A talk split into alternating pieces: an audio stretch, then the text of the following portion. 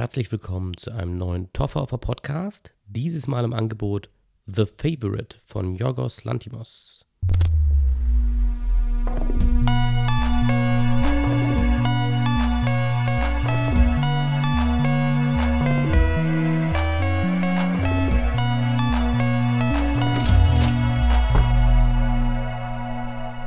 Ja, das ist für uns in Deutschland jetzt immer noch Oscar-Season, Januar, Februar, März. Da kriegen wir so die ganzen Sachen in den deutschen Kinos geliefert, die eben sonst schon, so September, Oktober oder November in den USA laufen und dann dementsprechend für die Oscars nominiert werden. The Favorite ist einer der letzten Filme, die bei uns noch nicht gelaufen sind. Und worum geht es da? Es geht um eine Königin, Königin Anne, und die regiert über England und ja, es geht aber weniger darum, was sie wirklich politisch so treibt und tut, sondern mehr so um ihre persönliche, ihr persönliches Leiden, ihre persönlichen Leidenschaften auch. Und ja, die Personen, die dazu beitragen. The Favorite war bei den Oscars auch in vielen Kategorien nominiert, hat aber letztlich nur eine Kategorie für sich entscheiden können. Das war die Kategorie der besten Hauptdarstellerin. Das ist eben an, äh, an, äh, an die Rolle der Königin Anne gegangen, gespielt von Olivia Colman. Und in weiteren Rollen sind hier Rachel Weisz und Emma Stone zu sehen und auch Nicholas Holt in einer kleinen, kleineren Nebenrolle. Und ja, also es geht im Grunde in diesem Film einfach um diese Königin und ihre ja engsten Vertrauten und ja, wie nahe diese engsten Vertrauten ihr stehen und welchen Einfluss die auch ähm, auf sie nehmen. Ähm, denn die Königin Anne ist eher ein ja, einfaches Gemüt, ein simpler Mensch, sage ich mal, also man könnte, wenn man böse wäre, fast annehmen, dass sie geistig behindert ist oder eingeschränkt, sagen wir es mal so. Ich denke nicht, dass sie das sein soll, aber es kommt tatsächlich so rüber. Deswegen sind wichtige, wichtige äh, Leute in ihrem Umkreis, die sehr viel Einfluss auf sie nehmen und somit auch auf die Geschicke des Landes und auf die Politik dieses Landes. Und das sind zum einen Rachel Weisz, die Sarah spielt, und zum anderen Emma Stone, die in dem Film, ich habe ihren Namen gerade vergessen, Abigail, Abigail war ihr Name, und diese beiden Figuren spielen eben auch noch eine wichtige Rolle, während Emma Stone eher so ein bisschen Fish out of water ist, also eher so eine Figur, die, die am Anfang in, diesen, in diese Geschichte eher reinstolpert, sich nicht so wirklich auskennt am Hof und da eigentlich einfach nur irgendeine Anstellung haben möchte, irgendeinen Job. Währenddessen ist Rachel Weisz als Sarah ähm, ja, die engste Vertraute von Königin Anne und regiert im Grunde dieses Land selbst, denn die Königin äh, kann damit nicht belästigt werden. Diese ist emotional sehr angeschlagen, auch körperlich. Und ja, das ist so grundsätzlich das, worum es geht. Ähm, was macht diesen Film aber denn jetzt außergewöhnlich? Denn das klingt bis jetzt ja nicht besonders spannend oder interessant. Also zum einen äh, ist es natürlich diese Intrige und diese, dieses Dreiecksspiel, was wir hier haben, denn Emma Stones Rolle will auch mehr Einfluss haben, möchte sich sicher fühlen im, bei Hofe und denkt sich, ja, das mache ich am besten so, indem ich mich mit der Königin gut stelle, was ja auch Sinn macht, denn die hat ja alles in der Hand und mit der sollte ich mich gut stellen, mit der sollte ich mich anfreunden. Und Sarah wiederum ist der Königin sowieso schon sehr nahe. Die beiden kennen sich, wie sie im Film zumindest mehrmals erläutern, auch schon seit sie selbst Kinder sind, äh, Kinder waren. Und dementsprechend, ja, ist sie eh in einer starken, einflussreichen Position.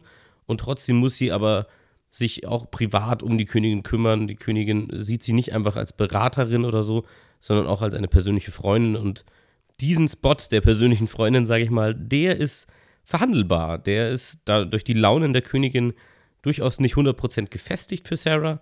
Und da äh, kommt Emma Stone dann ins Spiel und dann entsteht so ein bisschen eine Rivalität zwischen den beiden, um ja, die, den Platz des, äh, des Favoriten, The Favorite eben, wie äh, der Titel schon sagt. Und ja, das grundsätzlich die Story, mehr sage ich dazu nicht. Nun ganz knapp einfach, was sind die Vor- und die Nachteile von diesem Film, der viele, viele Oscar-Nominierungen bekommen hat und zwar nur eine gewonnen hat, aber hätte er mehr gewinnen sollen? Also zum allerersten muss ich sagen, sind die Schauspieler großartig. Also Rachel Weisz sowieso immer, äh, auch äh, Emma Stone hat ja gerade erst vor zwei Jahren für La La Land ihren Hauptdarsteller Oscar gewonnen. Das ist auch wirklich eine gute Schauspielerin. Auch hier super, dass sie wieder was ganz anderes jetzt auch spielt. Ähm, weggeht von dem, was sie, in, Emma, äh, was sie in, in La La Land gespielt hat. Auch weg von dem, was sie vielleicht früher mal gespielt hat. Generell solche Historiendramen sind nochmal was ganz anderes für einen Schauspieler.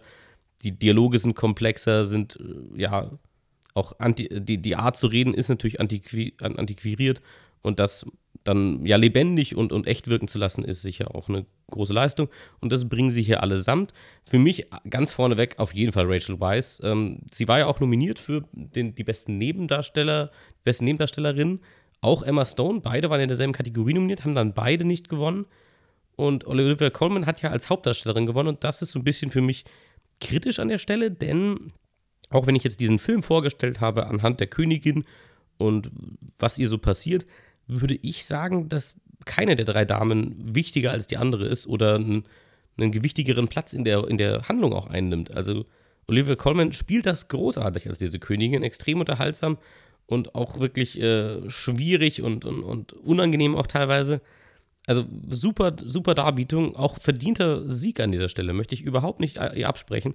Aber ich finde es so interessant, wie man hier festlegt, wer denn bitte für den besten Hauptdarsteller äh, Oscar und für den besten Nebendarsteller Oscar nominiert wird. Denn diese drei Frauen nehmen sich hier gar nichts, weder in ihrer Präsenz auf der Leinwand noch in der Komplexität ihrer Rollen. Das ist alles relativ gleichmäßig. Ich würde sogar, wenn ich mich entscheiden müsste, rein subjektiv, hätte ich nicht Olivia Colman als Hauptdarstellerin gesehen, sondern vielleicht sogar eher Emma Stone, dadurch, dass sie so ein bisschen eben der Underdog ist, der sich so nach oben arbeitet bei Hofe. Wir auch, also diesen ganzen Film und seine, also seine Geschehnisse und seine Figuren und seine, ja, Vernetzungen, das alles lernen wir durch Emma Stone kennen, so ganz klassisch. Deswegen kann man natürlich auch stark dafür plädieren, ob es nicht eigentlich ihre Geschichte ist, um die es hier geht und wie sie ja versucht, sich ähm, einen sicheren und einflussreichen Platz bei Hofe zu erarbeiten. Deswegen, es ist auf jeden Fall äh, zu diskutieren, meiner Meinung nach. Und ja, fand ich irgendwie komisch, wie sie das dann am Ende festgelegt haben, dass Rachel Weisz und Emma Stone die Nebendarsteller sind, während Olivia Colman die Hauptrolle ist. Ähm, ich glaube, dann hätte ich sie konsequenter entweder alle für Hauptdarsteller äh, gehalten oder alle für Nebendarsteller, wenn man sagt, die teilen sich alle so die Verantwortung. Aber das gibt es ja nicht. Es gibt immer eine Hauptdarstellerin in, in einem Film oder einen Hauptdarsteller. Aber eben, dann, dann doch eher alle drei, meiner Meinung nach. Ja, jedenfalls sind sie alle drei richtig, richtig gut. Und auch in dieser kleinen Nebenrolle, Nicholas Holt, das ist jemand, den man schon auf jeden Fall in irgendwas gesehen hat. Bin ich mir ziemlich sicher, wer die letzten zehn Jahre irgendwelche Popcorn-Filme oder irgendwelche populären Filme oder auch irgendwelche kleinen Indie-Filme geguckt hat, irgendwo taucht immer Nicholas Holt auf. Und das finde ich einfach super, dass dieser Kerl so völlig verschiedene Sachen macht. Entweder ist, hat er einen guten Agenten auch oder es ist wirklich sein, sein eigenes Zutun, dass er sich diese Projekte raussucht und da Bock drauf hat. Weiß ich nicht, wie das läuft. Aber das ist super interessant. Das ist, der ist genauso in einem Mainstream-Franchise wie dieser neuen X-Men-Reihe, die ja jetzt auch völlig am, am Abstürzen ist. Da spielt er eben Beast, äh, ist komplett im blauen Make-up den halben Film über und äh, eben tanzt durch die Gegend, hüpft äh, akrobatisch rum und prügelt sich mit Leuten. Dann ist er aber auch in sowas wie Warm Bodies, so einer romantischen Komödie über einen Zombie, der sich in, eine, in ein Menschenmädchen verliebt, in ein lebendiges Mädchen. Und das ist eher so ein bisschen so eine Teenie-Persiflage-Horror-Komödie. Und dann ist er auch wieder danach in sowas wie Mad Max und spielt irgend so einen völlig abgefuckten, weirden, äh, ja, weiß ich nicht, Road Warrior Boy oder so. Und sieht total auch, sieht auch dementsprechend in jedem Film völlig anders aus. Also ich glaube, es ist auch ein Mensch, der viel Zeit in der Maske und im Make-up immer verbringt und das vielleicht auch bewusst entscheidet bei seinen Rollen. Vielleicht findet er das besonders witzig. Ich hatte nur gelesen, dass er auch bei The Favorite für seine verschiedenen Perücken, die er bei Hofe trägt, dass er Spitznamen für seine verschiedenen Perücken hatte. Also vielleicht findet er genau das ganz toll, diese, diese ja, dieses wirklich physisch in andere Rollen schlüpfen. Und ja, eben, jetzt ist er in The Favorite und spielt hier eben einen, einen Lord, der eben, ja, im Grunde Politiker ist und da so ein bisschen seinen Einfluss nimmt und er spielt so einen richtigen Dandy, so einen, so einen feinen Pinkel, wie man das wirklich per Definition sagen kann. Und eben keinen sympathischen Menschen auch an der Stelle. Und das finde ich einfach super. Nicholas Holt taucht ganz oft in den kleinen Nebenrollen auf. Gar nicht, ist nicht der Main Actor unbedingt in seinen Rollen und hat eine unglaubliche Bandbreite dadurch bewiesen. Das finde ich einfach lobenswert, das muss man hier auch erwähnen. Aber ganz klar ist es natürlich trotzdem ein Film dieser drei Hauptdarstellerinnen, die wirklich phänomenal gut spielen, jede einzelne von ihnen. Und eben Rachel Weisz ist mein Favorit, muss ich sagen, aber ich finde sie einfach unglaublich bezaubernd und unglaublich gut in dieser Rolle, weil sie eben so viele Nuancen auch bringt. Also jede Figur darf hier Nuancen bringen. Das ist das Schöne an diesem Film, dass er in der Zeit, in der Zeit, wo es leicht wäre, einen Film zu machen, in dem starke Frauen sind, in dem es eine leichte, es leicht wäre, hier eine, eine plakative politische Aussage zu machen, zu sagen, hier, schau mal, das sind Frauen und die haben hier alles in der Hand und äh, die Sache läuft, wenn Frauen äh, auch mal die Hosen anhaben, so blöd gesagt. Und dieser Film umschifft diese ganzen Plattenattitüden, die er, die er machen, die er haben könnte, umschifft er alle super fein denn er hat diese feinen Untertöne. Zum Beispiel, dass in diesem Film Männer die sind, die stark geschminkt sind, die sich herausputzen und diese Sätze sagen, wie Nicholas Holt sagt irgendwann mal, ja, ein Mann muss schön sein. Und also das ist aber völlig in dieser Narrative einfach eingewoben. Das ist nicht, nicht so ein plakativer Moment meiner Meinung nach, wo man sagt, ja, siehst du hier, wir, wir drehen mal das Gender-Zeug um und jetzt sind mal die Männer, die, die hübsch sein müssen und sich rausputzen müssen. Ähm, Gerade in der Zeit, das spielt ja 1700 irgendwas, ähm, ist es natürlich genau umgekehrt. Also nicht wirklich umgekehrt, auch die Männer mussten mit ihren Perücken und ihrem Puder äh, sich dementsprechend auftackeln. Aber natürlich wurde von den Frauen auch dort schon wieder ganz anderes erwartet, in extrem eng geschnürte Korsetts, wo sie halb ohnmächtig wurden und all diese Geschichten, die man aus anderen historischen Filmen und dieser Zeit kennt. Ähm, das alles trifft eben auf Frauen zu in dieser Zeit und das ist so witzig, wie der Film das so ein bisschen, aber eben subtil umdreht, indem die Frauen natürlich immer noch ihre Kostüme anhaben und natürlich für einen feinen Abendeinlass auch geschminkt sind, aber so in den alltäglichen Szenen gar nicht groß rausgeputzt sind. Sie haben halt ihre Klamotten an, die sie halt sowieso anhätten, aber die wirken auch nicht immer unpraktisch, die wirken auch nicht immer unbedingt einengend, sondern eher so, als wenn sie sich darin sehr wohlfühlen würden und sie sind eben gar nicht stark geschminkt dann äh, ganze Strecken des Films, während die Männer wirklich mit jeder Szene gefühlt mehr Make-up im Gesicht haben. Und das fällt einem aber erst so im Nachhinein auf. Das ist nicht so, dass der Film hier penetrant irgendwie so ein Gender-Swapping macht oder sowas und, und, und hier irgendwas extrem offensiv äh, proklamiert. Und das fand ich sehr, sehr witzig, dass man das so, so eingewoben hat und diese traditionellen Rollenbilder hier ein bisschen gedreht hat, was der Film auch an vielen anderen Stellen macht. Der Film bricht an sich sehr oft mit seiner historischen ja, Genauigkeit, sage ich mal. Also die, die Kostüme sind teilweise aus alten Jeansstoffen. Ich selber muss gestehen, dass ich es nicht gesehen habe, weil ich einfach kein Auge dafür habe. Bin ich einfach ehrlich, modisch bin ich ähm, ganz fernab davon, irgendwie eine komplexe, fein, ein feines Auge dafür zu haben. Äh, das habe ich im Nachhinein dann gelesen und fand das auch witzig, als ich mir so ein bisschen die Making-of-Struktur angeschaut habe bei diesem Film und wie das ablief. Eben, dass die Mägde, dass deren Kostüme aus alten Jeansstoffen sind. Und das macht der Film aber immer wieder an ganz vielen Stellen. Und wer ein feines Auge dafür hat, sieht das auf jeden Fall. Das heißt, der Film bemüht sich von Anfang an nicht, um da, darum, historisch akkurat und genau zu sein, sondern eben einfach Spaß mit dieser Materie zu haben und mal was anderes zu machen. Denn es gibt genug Filme, die eben so ein Historiendrama sind, die irgendwie sich damit beschäftigen. Und da noch was Neues zu liefern, ist tatsächlich auch nicht so leicht. Also man, wenn man so Sachen wie Amadeus gesehen hat oder ähm, Gefährliche Liebschaften, glaube ich, hieß der, ähm, das sind alles Klassiker und das sind äh, gut gemachte Filme, aber das ist auch einfach so eine Zeit, die, zumindest wenn es so um den Adel geht, schon sehr ja, da, da ist, glaube ich, viel erzählt. Da ist nicht mehr so viel Neues und Frisches übrig. Und deswegen war ich auch so gespannt, was Jorgos Lantimos daraus macht, denn das ist ein Regisseur, den ich sehr, sehr interessant die letzten Jahre finde. Also ich erwähne ihn, glaube ich, die letzten zwei Jahre immer in meinem Best-of-Podcast. Letztes Jahr mit The Killing of the Sacred, Sacred Deer, der leider gar keinen deutschen Kinostart hatte, soweit ich weiß. Das ist so witzig, nachdem er jetzt einen Film rausbringt, der, der eben für bester Film, bester Hauptdarsteller, Nebendarsteller, Drehbuch, glaube ich, für all das nominiert bei den Oscars und natürlich dann auch einen deutschen Bundesstaat irgendwie kriegt. Während seinen Film direkt davor, eben, hat man sich keinerlei Mühe darum gegeben, den in irgendeiner Form in Deutschland zu vermarkten. Und äh, das Jahr davor oder zwei Jahre davor hat er The Lobster gemacht. Das war damals einer meiner absoluten Lieblingsfilme in diesem Jahr. Ebenfalls, ebenfalls wieder mit Rachel Weisz in einer Hauptrolle. Olivia Colman hat da damals auch schon mitgespielt. Und deswegen war ich sehr gespannt, nachdem der sehr strange und auch oft unangenehme Geschichten erzählt oder auf eine unangenehme Art und Weise. War ich sehr gespannt, was er jetzt in The Favorite macht, nachdem das eher nach einem konventionellen Film aussieht, rein so von seiner Struktur her. Und ich würde schon auch sagen, dass es von seinen Filmen, die ich gesehen habe, zumindest bisher schon der konventionellste ist. Also eben die, zum einen durch das Setting und die Geschichte, aber auch, er hat das erste Mal nicht beim Drehbuch mitgearbeitet. Dadurch ist es auf jeden Fall eine andere Stimme, die wir hier deutlich mithören, als nur seine eigene.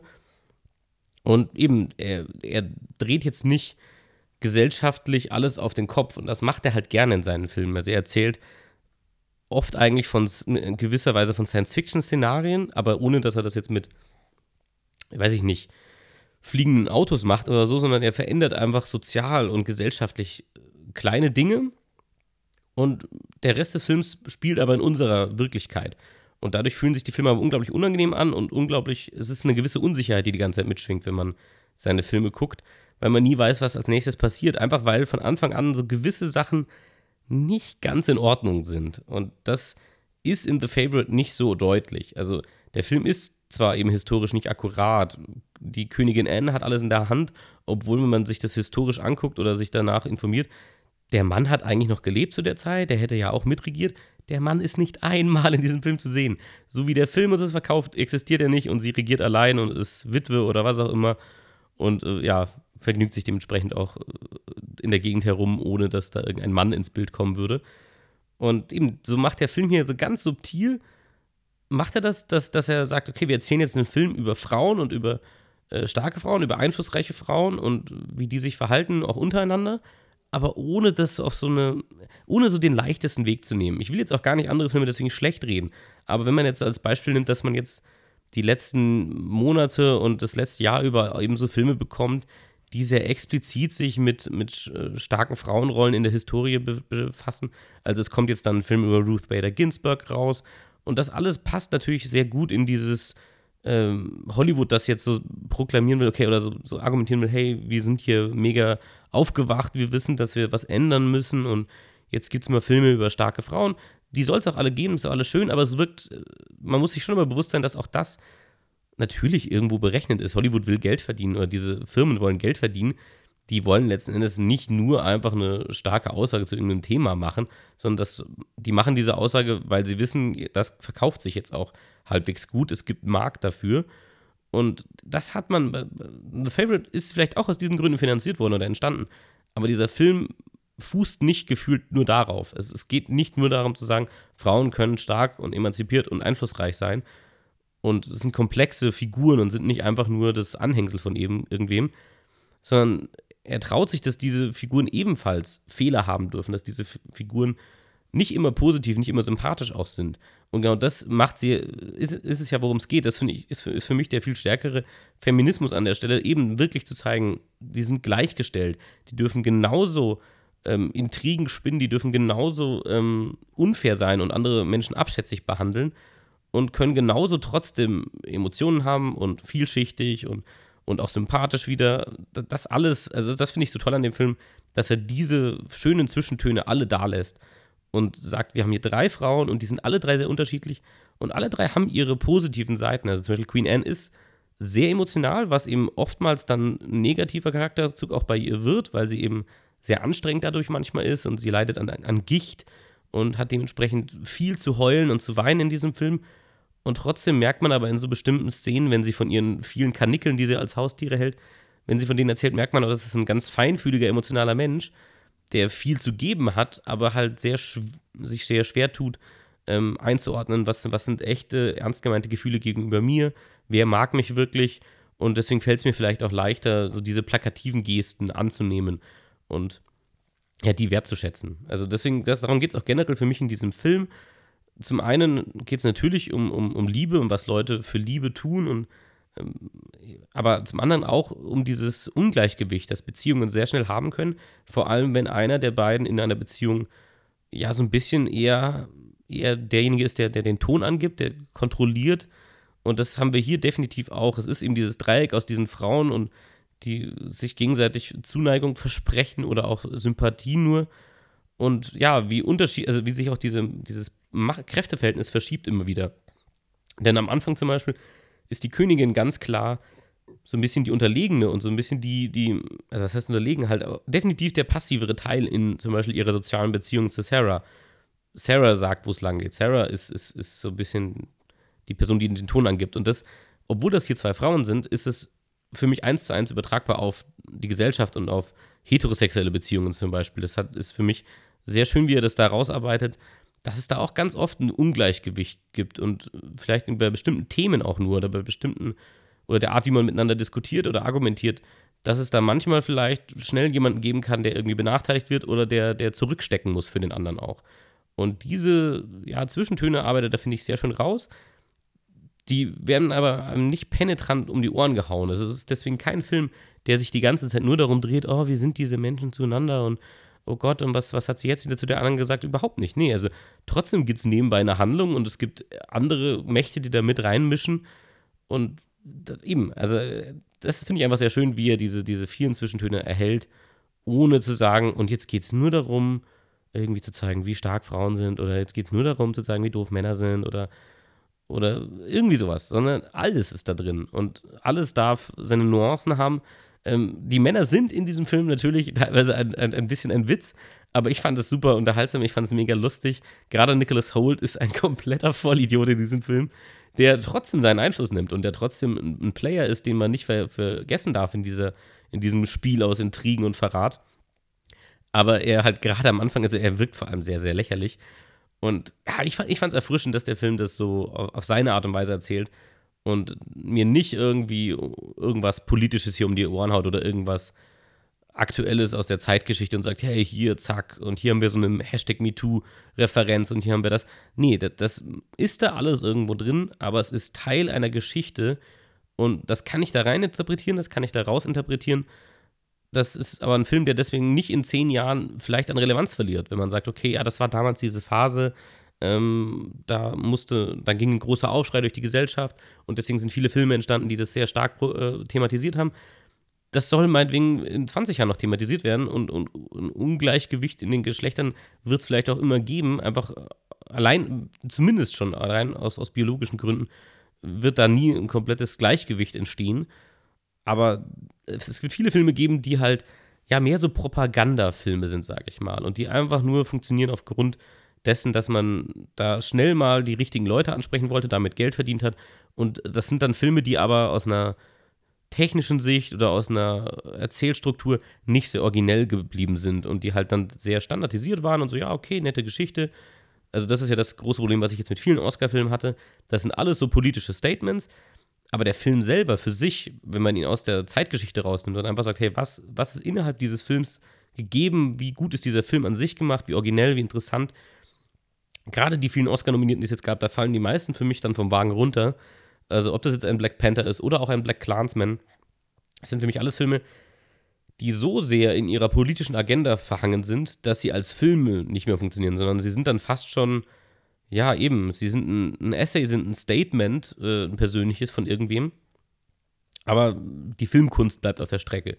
Und das ist okay, sowas darf man auch machen und sowas ist, hat sicher auch seine Daseinsberechtigung, aber natürlich ist der, der Königsgriff ist natürlich hier beides gleichzeitig zu haben. Ein Film, der sehr wohl tagesaktuell ist von den Sachen, die er verhandelt, der aber gleichzeitig einfach ein richtig gut gemachter Film ist mit tollen schauspielerischen Leistungen, mit, was ich noch gar nicht erwähnt habe, mit eben einer tollen technischen Leistung. Also die Kamera in diesem Film ist nämlich auch ganz ungewöhnlich. Da hat man wieder gesagt, okay, wie, wie können wir hier neben den Kostümen und neben auch Brüchen in den Dialogen, also manchmal sagen die Figuren hier auch Dinge, die nicht so ganz zeitgemäß sind, also das Wort Fotze fällt äh, sehr, sehr passend und sehr, sehr witzig, muss man einfach mal sagen, an manchen Stellen. Und ja, dementsprechend fand ich es aber sehr, sehr lustig, äh, wie man nicht nur da sehr stark gebrochen hat mit, sondern eben auch bei der Kamera. Und die Kamera ist extrem ungewöhnlich für eine, ein Projekt, das eben 1700 irgendwas spielt. Denn der Kameramann nutzt hier ganz viel so äh, Fish-Eye-Lenses, sagt man. Ne? Also so, das sind äh, Linsen, die extrem groß, sehr weit offen sind. Also man sieht sehr, sehr viel vom Raum. Also wenn man das jetzt in Line beschreiben will, jeder hat schon mal vielleicht gesehen, wie diese GoPros, wie diese Action-Cams, was die für Bilder aufnehmen. Da ist das Bild ja auch sehr gekrümmt, weil die Linse eben extrem viel aufnimmt. Also der, der Raum wird gekrümmt und es wird noch mehr gezeigt vom Raum. Und genau solche Linsen verwenden die in diesem Film, aber es sind keine GoPros oder so, sondern es sind halt trotzdem richtige Kameras, Filmkameras. Und äh, aber eben diese Optik zu nehmen, und das ist, macht was ganz Interessantes mit diesem Film, weil wir immer das Gefühl haben, wir sehen alles. Also wir sehen auch die, die Weite dieser Räume, diese, dieser riesige Palast und diese riesigen Räume. Aber wir haben auch das Gefühl, mehr ist dann auch nicht da. Also alles, was wir sehen, ist auch alles, was, was diese Menschen umgibt und betrifft. Und, und mehr ist da auch nicht. Also gerade wenn es um diese Intrigen und, und all das geht, zeigt es auch irgendwie super gut, wie beschränkt vielleicht von manchen Figuren ja ihr Horizont ist und das, was, was sie glauben, was wichtig für sie ist. Denn es sind nur die eigenen vier Wände um sie rum. Die können wir komplett erfassen. Und die Figuren gucken selten aus dem Fenster, um irgendwie in die. Also draußen ist auch nichts, da ist nur Parkanlage. Wenn man reiten geht, reitet man da auch rum, da ist aber niemand, da sind keine Menschen. Also es ist unglaublich klaustrophobisch, obwohl die Kamera so unglaublich äh, ja, weit ausholt und so unglaublich viel vom Bild einfängt. Wirkt es trotzdem eben ja fast wie so ein Puppenhaus, wo man irgendwie so Türen und Wände verschieben kann, um in einem anderen Raum zu spielen. Und das äh, fand ich super witzig und super gut auch diese Idee, weil das eben ein neuer Look ist. Das hat man in einem Historiendrama so sonst nie gesehen. Das würde sich in vielen, vielen Fällen, würde man sagen, das beißt sich total, das passt nicht gut und gut zum Film. Aber hier, ich weiß auch nicht, es hat hier einfach sehr gut funktioniert. Das mag sehr subjektiv sein, diese Wertung, aber mir hat es super gut gefallen. Eben das einzige Kontra, was ich zu The Favorite sagen kann, ist eben, dass an sich der Ausgangspunkt dieser Geschichte oder auch das, was innerhalb dieses Films passiert, das ist konventionell, das ist nicht, also die eigentliche Handlung und, und das, was, was die Figuren tun, ist nicht irgendwie was bahnbrechend Neues oder was super Absurdes. Und das liegt aber mehr an meiner Erwartungshaltung an diesem Regisseur. Jorgos Lantimos macht einfach sehr weirde Filme, die, die extrem stark mit äh, ja, Sehgewohnheiten brechen, mit Erwartungshaltung und auch mit, ja, so mit, mit Story, mit so, einer, mit so einer Struktur, wo man so sagt, okay, und dann gibt es einen ersten Akt, einen zweiten Akt, einen dritten Akt. Und in seinen vorherigen Filmen bricht er damit sehr oft. Also oft sind die Sachen sehr, ja, nicht, nicht sehr, sehr, sehr spannend inszeniert, also nicht sehr, sehr übertrieben oder, oder unvorhersehbar, sondern selbst wenn, unvorher, selbst wenn unerwartete Dinge passieren, werden sie nicht als außergewöhnlich inszeniert oft bei ihm. Und das finde ich immer super originell. Wes Anderson macht das teilweise auch sehr gern bei sich, äh, habe ich den Eindruck, dass er eben gerade so, dann, wenn du mal einen Moment von Action hast oder von was Außergewöhnlichem, was eben, unvor, äh, eben was auch die Figuren im Film nicht vorhersehen können, dann ist es aber nicht irgendwie, es, es, wird nicht so inszeniert im Sinne von schnelle Schnitte und, und laute Musik oder irgendwas, sondern es wird völlig ruhig abgehandelt, als wenn es eine Dialogszene wäre. Und das macht er öfter in seinen Filmen. Das macht er hier schon auch, aber hier bietet sich einfach weniger an, dadurch, dass der Film sich trotzdem irgendwie an eine gewisse historische Geschichte anlehnt und sich daran orientiert. Dadurch gibt es hier vielleicht nicht ganz so viele verrückte Wendungen oder man hat sich nicht, man hat sich gedacht, das macht nicht so viel Sinn, jetzt hier zu sehr von der eigentlichen Historie abzuweichen. Stimmt ja auch, also der Film funktioniert sehr gut so. Er macht ganz klar Aussagen über Liebe, über Beziehungen und ja, auch wie toxisch das manchmal sein kann, wenn man, wenn man, ja, auch wenn der Respekt voneinander ein bisschen verloren geht, definitiv. Also das schwingt hier auch mit. Und ja, fand, fand ich sehr unterhaltsam, fand ich sehr gut, auch ein, eher einer meiner Favoriten. Ich habe jetzt wirklich viele von den Oscar-nominierten Filmen gesehen, sage ich mal. Mir fehlt da jetzt eigentlich nur noch sowas wie If Beale Street Could Talk, den habe ich nicht gesehen, der soll sehr, sehr gut sein. Das ist so der eine große Favorit, der, der mir jetzt eigentlich fehlt. Ähm, die Sachen, die ich ansonsten nicht gesehen habe, sind so Sachen wie Bohemian Rhapsody, ohne ihn gesehen zu haben. Ich will auch nicht sagen, dass es kein guter Film ist oder Green Book, aber ich denke jetzt nicht, dass es ein Film ist, der, der irgendwas herausfordert oder so, sondern das ist, sind sicher gut gemachte Filme.